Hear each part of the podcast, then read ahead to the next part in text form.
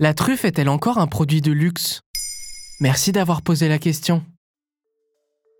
Fin 2023, le fast-food Quick s'associe avec le finaliste de Top Chef, Danny Kézar, pour créer un burger aux saveurs de raclette et de truffes. Et ça n'a rien de surprenant. Cet ingrédient, autrefois réservé aux tables des grands restaurants, s'invite partout. On en trouve dans les chips, les burgers et même les sushis, sans oublier les pizzas et les pâtes. Même les enseignes discount comme Aldi ou Lidl ont leurs produits aromatisés à la truffe. Alors qu'on l'a si longtemps associé au porte-monnaie bien fourni, celle qu'on appelle l'or noir paraît beaucoup plus accessible, si bien qu'on se demande s'il s'agit encore d'un produit de luxe. Pourquoi c'est si cher la truffe? Ce champignon est dit hypogée, ça veut dire qu'il pousse sous terre, mais ce n'est pas tout. Il est également mycorhizien. Comprenez qu'il vit en symbiose avec un arbre hôte. Ces arbres sont des chênes que l'on appelle chênes truffiers. La truffe est capricieuse. Même aux abords d'un chêne truffier, selon le climat, les conditions environnementales ou sans raison particulière, elle peut décider de ne pas pousser ou bien de ne pas développer les qualités gustatives qu'on lui connaît.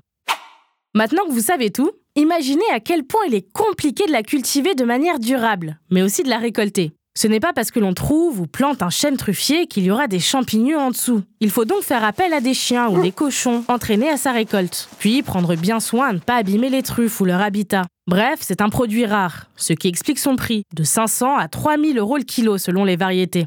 Mais alors comment font les fast-foods et les supermarchés? Dans des restaurants plus classiques, des fast-foods ou des grandes surfaces, on peut manger de la truffe pour parfois moins de 10 euros. Sachez tout d'abord que beaucoup de produits truffés sont aromatisés et ne contiennent parfois même pas de truffe. Si on vous assure qu'il s'agit bien du vrai champignon, en général, les industriels utilisent une variété moins chère, la truffe d'été, à environ 500 euros le kilo, contre 1000 euros pour la truffe noire. Vous trouvez ça cher quand même, pas vrai?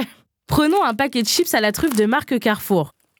Pour 100 grammes de produit, on y trouve 0,17% de truffe d'été, à peine une pincée qui coûte moins de 10 centimes d'euros par paquet aux industriels. Clémentine Hugol-Gential, spécialiste des enjeux alimentaires contemporains, explique pour 20 minutes. La truffe permet de donner une image de luxe et de raffinement gastronomique à n'importe quel produit, et donc de le rendre non seulement plus attractif, mais aussi de doper les prix. Résultat, chez Carrefour, les 100 grammes de chips nature marque distributeur coûtent environ 55 centimes d'euros, contre 1,99€ pour la même quantité de chips à la truffe.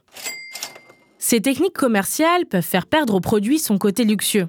20 minutes raconte que c'est exactement ce qu'il s'est passé avec le saumon. En 1980, les Français en consommaient 340 grammes par an, en moyenne, contre près de 3 kg aujourd'hui. Si bien que désormais on ne le considère plus comme un produit d'exception. Marie-Ève Laporte, enseignante-chercheuse spécialiste des comportements alimentaires, conclut dans le même article. C'est un peu ce qui est en train de se passer avec la truffe. À force d'en mettre partout, on risque de perdre le côté festif, rare et gastronomique. Voilà, pourquoi la truffe risque de ne plus être un produit de luxe. Vous souhaitez réagir à cet épisode? C'est possible et ça se passe sur Spotify. Vous pouvez commenter l'épisode et répondre au sondage du jour directement sur l'appli. Maintenant, vous savez, un podcast Bababam Originals écrit et réalisé par Mayel Diallo. Si cet épisode vous a plu, n'hésitez pas à laisser des commentaires ou des étoiles sur vos applis de podcast préférés.